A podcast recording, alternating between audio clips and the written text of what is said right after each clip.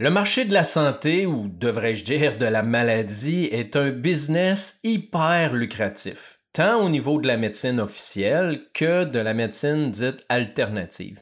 Mais est-ce que tous ces produits et médicaments sont vraiment nécessaires ou dans notre intérêt? Bienvenue dans Hypnoconscience.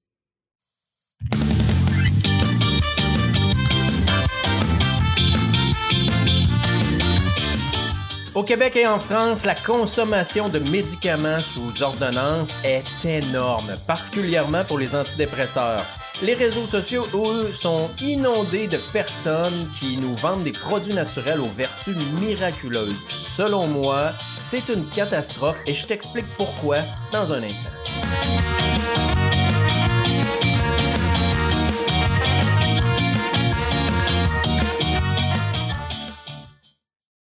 Salut à toi qui m'écoute. Euh, merci énormément de te joindre à moi aujourd'hui pour cet épisode où je te parle de enlever est préférable à ajouter et tu vas comprendre un peu plus loin de quoi je parle exactement.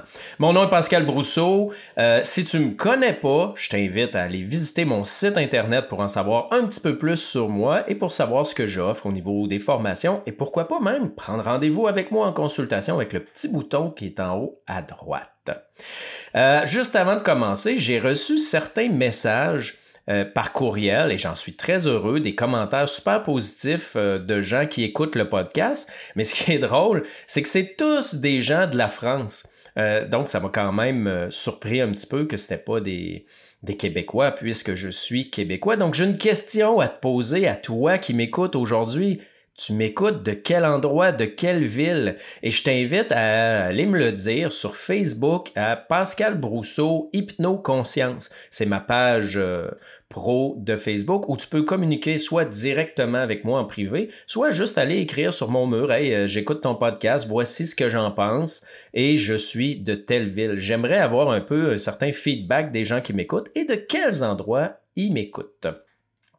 Donc, euh, pour revenir à notre sujet, euh, je commencerai à, t'expliquer un petit peu mon historique, hein.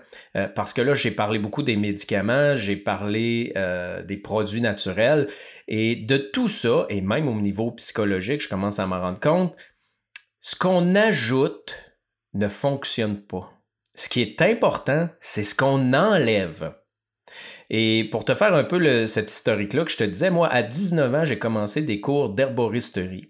Cours euh, que j'ai terminé à l'âge de 21 ans, donc deux ans plus tard, où j'étais herboriste phytothérapeute. Et tout de suite, je me suis mis à travailler dans euh, une pharmacie comme conseiller en produits naturels. Donc des produits, j'en ai vendu, j'en ai consommé. J'ai fait ça pendant deux ans. Ensuite de ça, je suis devenu représentant des ventes pour diverses compagnies de produits naturels. Donc encore là, pendant huit ans de temps, des produits, j'en ai consommé, j'en ai vendu. Et mon constat, après ces dix années-là, c'est que pour la santé, mieux vaut enlever des choses que l'on consomme que d'ajouter des produits naturels dits... Euh, on va dire, euh, miraculeux ou qui serait supposé guérir quelque chose, guérir euh, une maladie. Je me suis rendu compte aussi que les produits naturels, euh, c'est un peu comme de la médication, c'est-à-dire qu'on cherche à traiter un symptôme et les gens le, le, considéraient comme ça. Moi, j'entendais des gens dire, ben, telle plante, c'est pour telle maladie, telle plante, c'est pour telle problématique, et c'est faux. Et ce qu'on m'a bien appris dans mes cours, c'est qu'une plante ne guérit pas une maladie. Une plante stimule un système. Oui, une plante euh, peut favoriser l'évacuation de la bile, par exemple. Euh, une plante euh, peut, je ne sais pas moi, être astringente, avoir différents effets, mais une plante ne guérit pas une maladie elle stimule un système. Elle a un effet XY qui, oui, peut avoir un impact sur un symptôme. Maintenant, un symptôme, c'est pas toujours la même cause. Euh, je vais juste prendre la constipation. Ben, pourquoi tu es constipé? Tu es constipé parce que tu bois pas assez d'eau? Es-tu constipé parce que tu es trop sédentaire, tu bouges pas assez? Es-tu constipé parce que je sais pas, moi, tu, tu manges pas assez de fibres. Et tu constipé parce que tu manges des choses qui te créent une intolérance alimentaire et finalement, tu as un colon irritable qui t'amène à vivre la constipation ou des alternances euh, constipation-diarrhée. Euh, et déjà, à ce moment-là, à cette époque-là, j'étais conscient que l'alimentation et la somatisation avaient un impact. Bon, la somatisation, c'est la manifestation dans le corps d'un état euh, émotionnel ou psychologique. Et ça ne veut pas dire que c'est ton état émotionnel ou psychologique présent. Peu, ça peut être quelque chose du passé qui t'affecte encore dans ton corps physique. J'en étais conscient, mais définitivement, définitivement pas suffisamment conscient parce que j'étais encore dans produits naturels. Et là, j'ai rien contre, je mets un bémol. J'en consomme encore des suppléments. J'en consomme encore des produits naturels. Mais toujours dans l'optique de trouver d'abord et avant tout la cause, ou si j'ai trouvé la cause et que je l'ai éliminée, hein, que j'ai enlevé quelque chose, ben là, je vais utiliser des plantes et des suppléments pour venir accélérer le rétablissement ou le retour à l'état d'équilibre. Par exemple, euh, moi, j'ai fait de l'eczéma pendant des années. À partir de l'âge de 15 ans, je me suis mis à faire de l'eczéma jusqu'à environ quoi, 36-37 ans. Je peux vous dire qu'en étant d'un produit naturel, des crèmes, là, j'en ai essayé. Euh, de toutes les sortes, euh, des crèmes naturelles, les crèmes pas naturelles. J'ai utilisé la cortisone. La cortisone fonctionne à court terme, c'est-à-dire que la fameuse gale d'eczéma qu'on a disparaît, mais l'eczéma finit toujours par ressortir parce qu'on n'a pas traité la cause. Et qu'est-ce qui est arrivé un jour, ça je l'ai découvert par, euh, hasard, c'est que j'ai pas acheté de yogourt à l'épicerie une semaine. Et là, je me suis dit, bon, ben, j'y retourne pas pour rien. Là, je vais pas, cette semaine, je ne mettrai pas de yogourt dans mes smoothies. Ben, au bout de la semaine, j'ai remarqué que j'avais beaucoup moins de gaz. Ben, j'ai dit, tant mieux si j'ai plus de gaz, j'en prendrai plus de yogourt. Ben, devinez quoi, deux mois après, j'avais plus d'eczéma et je n'ai plus jamais refait d'eczéma. Qu'est-ce qui, moi, me donnait de l'eczéma? C'était le yogourt, particulièrement d'un produit laitier, parce que du lait, j'en buvais déjà plus. Mais est-ce que ça veut dire que tout le monde qui fait de l'eczéma doit arrêter de manger des produits laitiers? Pas du tout. Ça dépend de la cause qui leur appartient. Il y a des gens qui font de l'eczéma à cause du stress. Il y a des gens qui font de l'eczéma à cause d'autres choses au niveau de l'alimentation. Il faut explorer toutes les causes possibles et enlever ce qui est en lien avec la cause au lieu d'essayer de toujours ajouter un produit miracle qui supposément va, je sais pas, moi, faire disparaître l'eczéma ou n'importe quoi d'autre. J'avais une autre chose aussi quand j'étais jeune. Je disais, ah, j'ai un foie lent, j'ai un foie lent, je digère pas bien, je digère pas bien. Puis là, je prenais des produits pour le foie, des produits pour le foie, des produits pour le foie. Le problème n'était pas là, je mangeais trop. Arrête de trop manger, diminue tes quantités, puis en diminuant mes quantités, puis en mangeant normalement, j'ai arrêté d'avoir des problèmes de digestion.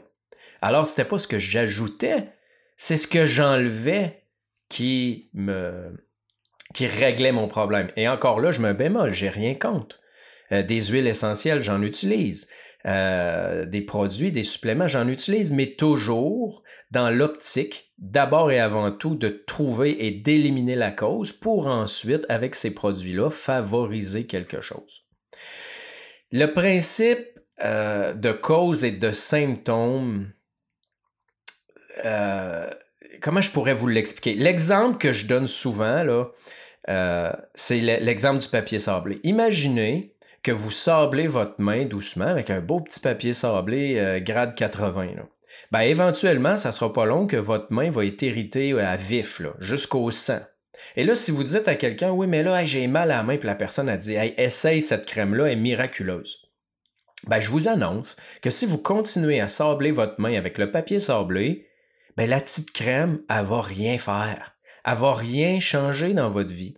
Il faut d'abord et avant tout enlever, arrêter le papier sablé et après, ça va guérir tout seul. Mais si tu veux la rajouter, la crème, pour guérir plus vite, ben là, tu pourras la rajouter. Ben, c'est exactement le même principe pour à peu près toutes les problématiques, surtout celles qui sont chroniques. Je donne un exemple, le colon irritable. Moi, j'avais un colon irritable. Comment de produits j'ai pris? Des poudres miracles, des affaires à ajouter, du magnésium, un paquet de produits qui supposément étaient supposés guérir ou apaiser mon colon irritable. Mais mon colon irritable a arrêté d'être irrité le jour où j'ai slacké sur le gluten. C'était aussi simple que ça. Je vivais une intolérance alimentaire. Ben, quand j'ai enlevé ce qui rendait le colon irritable, ben, mon colon est redevenu en santé. Fait que toutes les, centaines et centaines de dollars que j'ai mis dans les produits qu'on me disait miraculeux qui allaient régler mon colon irritable, ben, c'était de la merde. Non pas que les produits étaient pas bons, mais c'est que ça fonctionne pas si j'enlève pas le papier sablé. Et pour d'autres, le colon irritable, ça sera pas l'alimentation. Ça va être le stress, ça va être des émotions particulières qui vivent, qui se manifestent dans leur corps. Mais de toute façon, de tous les cas, à la base, il faut toujours aller voir un médecin lorsqu'on a une problématique. Mais c'est important d'aller voir tous les aspects possibles. Hein. Je le dis souvent, le mental influence l'émotionnel. L'émotionnel influence l'énergétique. Et l'énergétique se manifeste dans le corps physique. Alors, si je ne trouve pas la problématique de base, mon problème va toujours revenir. Et je trouve que c'est vraiment une mauvaise mentalité qui est installée, très ancrée dans nos sociétés, où on traite le symptôme au lieu de traiter la cause. Et ça, on le voit autant dans les médecines alternatives et produits naturels que dans la médecine, euh, on va dire moderne, la médecine officielle. Et je trouve que c'est basé, un, sur une certaine ignorance, mais c'est surtout basé sur une lâcheté et une paresse des individus. Pour avoir déjà parlé avec une femme médecin, elle dit comment est-ce qu'on leur dit d'arrêter de manger ça ou d'arrêter de boire de l'alcool ou de faire ci? Les gens ne le font pas. Et je le vois aussi dans ma clientèle, c'est vraiment pas tout le monde qui est capable de faire ce qu'il a à faire pour régler sa problématique.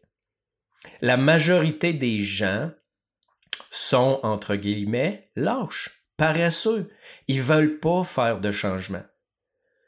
J'ai parlé à quelqu'un cette semaine qui avait des problématiques. Je vois, mais tu sais que ça peut être causé par une intolérance alimentaire. Elle dit, oh, je le sais, je suis intolérante à telle chose puis telle autre chose. OK, puis, bon, j'en mange pareil. Bon, ben, reste avec ton problème.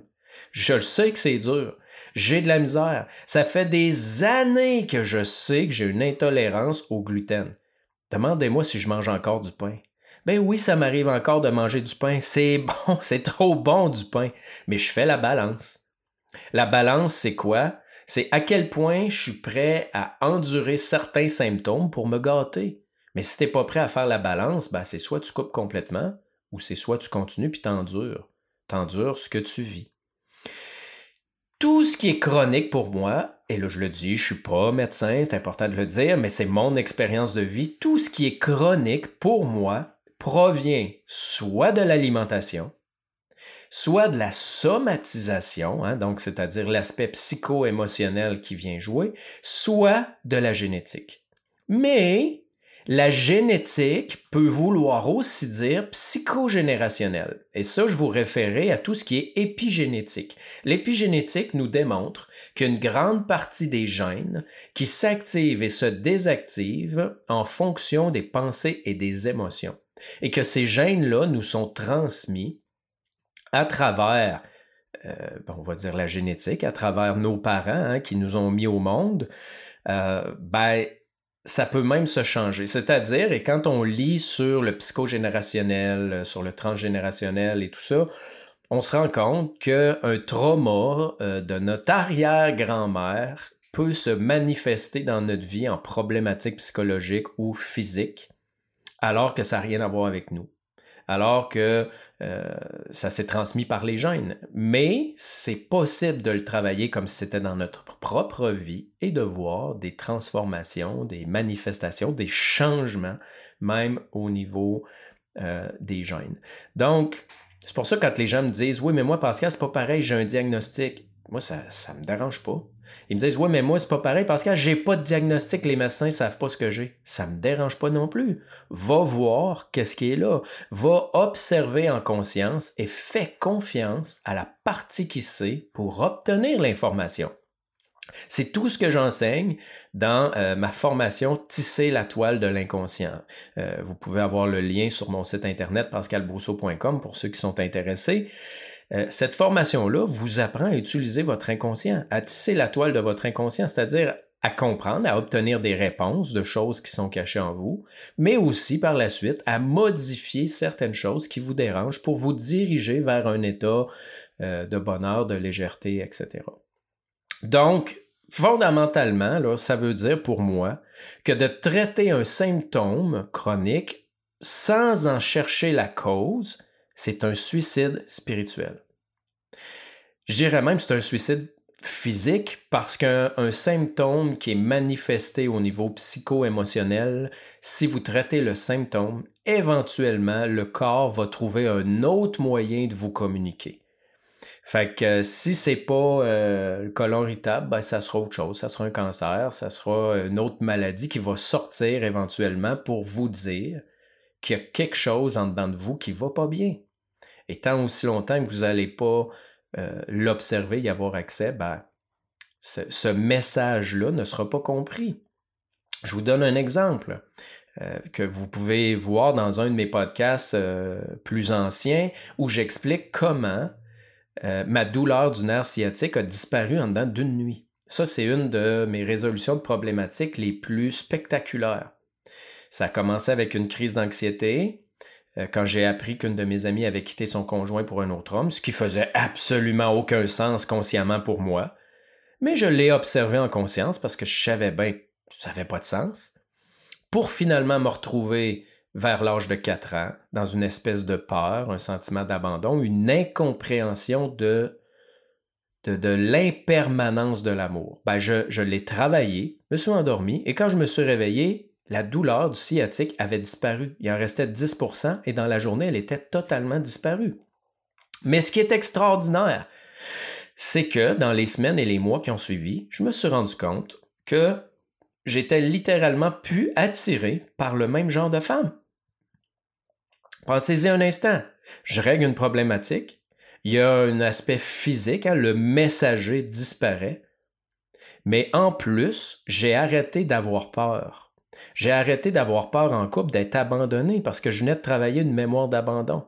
Donc, c'est en ça que je vous dis, si j'avais traité juste le sciatique, ben en fait, je l'ai fait déjà pendant un an avant, sans aucun résultat. Je connais très peu de gens qui ont du résultat au niveau du sciatique lorsque c'est travaillé juste physique. Euh, j'aurais jamais touché ma mémoire d'abandon. Qu'est-ce qui m'a permis de toucher ma mémoire d'abandon? Ben, c'est d'aller observer ce fameux symptôme-là. Alors, c'est pour ça que je dis que de traiter un symptôme sans en chercher la cause, c'est un suicide spirituel. Ça nous empêche d'évoluer littéralement. Et comme je vous disais, ben, le symptôme finit toujours par sortir d'une autre façon, euh, de toute façon. Et je vais quand même répéter, c'est toujours important d'abord et avant tout de consulter son médecin parce qu'il peut y avoir des choses qui sont réellement physiques et qui peuvent être traitées, euh, somme toute, assez facilement par un médecin euh, très souvent. Mais bon, ça, je vous le dis, mais je j'ai jamais vu personne qui est venu me consulter sans avoir vu un médecin puis qui a commencé par moi. Là. Habituellement, je suis, plus, euh, je suis plus la dernière chance. Là. La dernière chose que les gens essaient après avoir passé tout ce qui est thérapeute euh, possible et euh, inimaginable.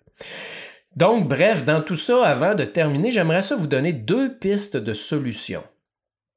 Premièrement, piste de solution super intéressante, tant au niveau psychologique que physique, mais celui-là plus particulièrement physique, tenez un livre de bord. C'est-à-dire, à chaque jour, inscrivez dedans ce que vous mangez et notez sur 10 votre niveau d'énergie et sur 10 le niveau de votre symptôme, un symptôme quelconque. Peu importe c'est quoi votre problématique, vous marquez le symptôme. Et là, ça, vous faites ça là, sur plusieurs mois. Une fois que ça va avoir été fait sur plusieurs mois, vous allez vous rendre compte que à chaque fois que vous avez des baisses d'énergie ou que vous avez une augmentation du symptôme, vous allez vous rendre compte que dans la journée ou dans la journée précédente, vous avez mangé quelque chose de particulier qui revient sans arrêt.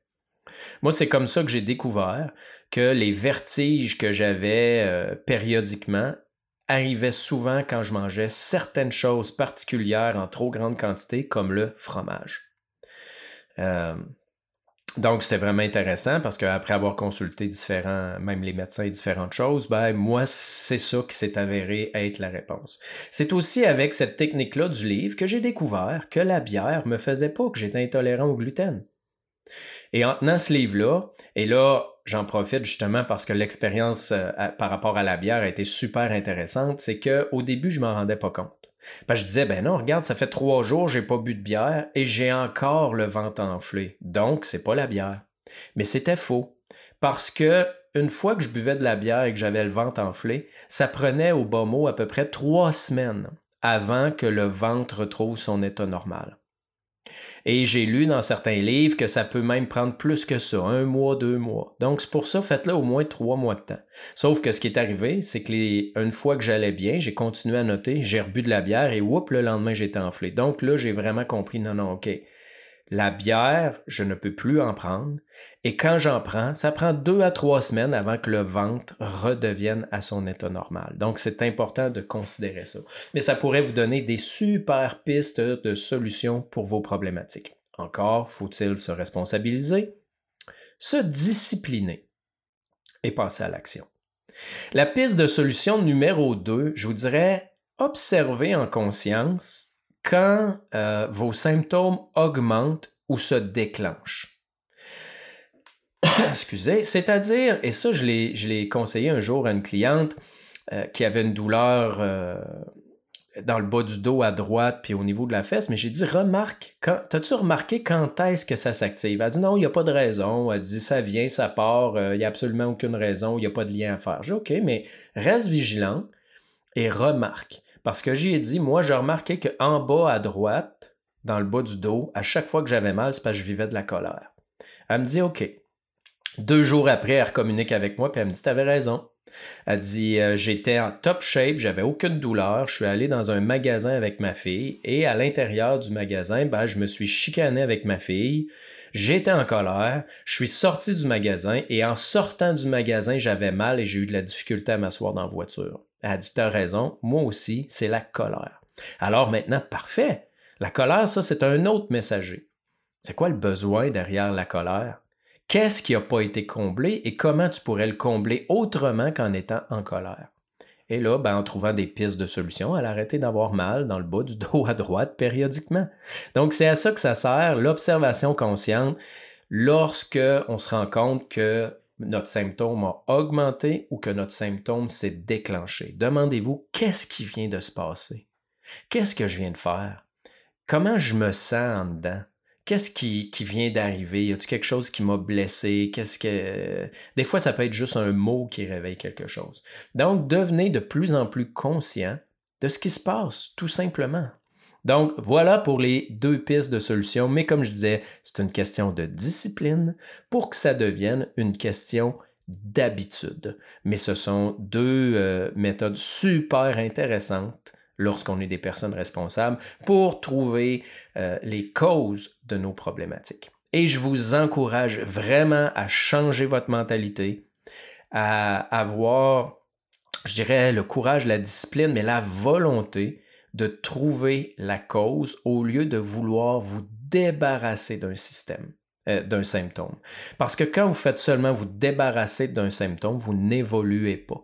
Euh, trouver la cause à un symptôme pourrait vous amener des avantages complètement euh, folles, plus importantes que votre symptôme en général.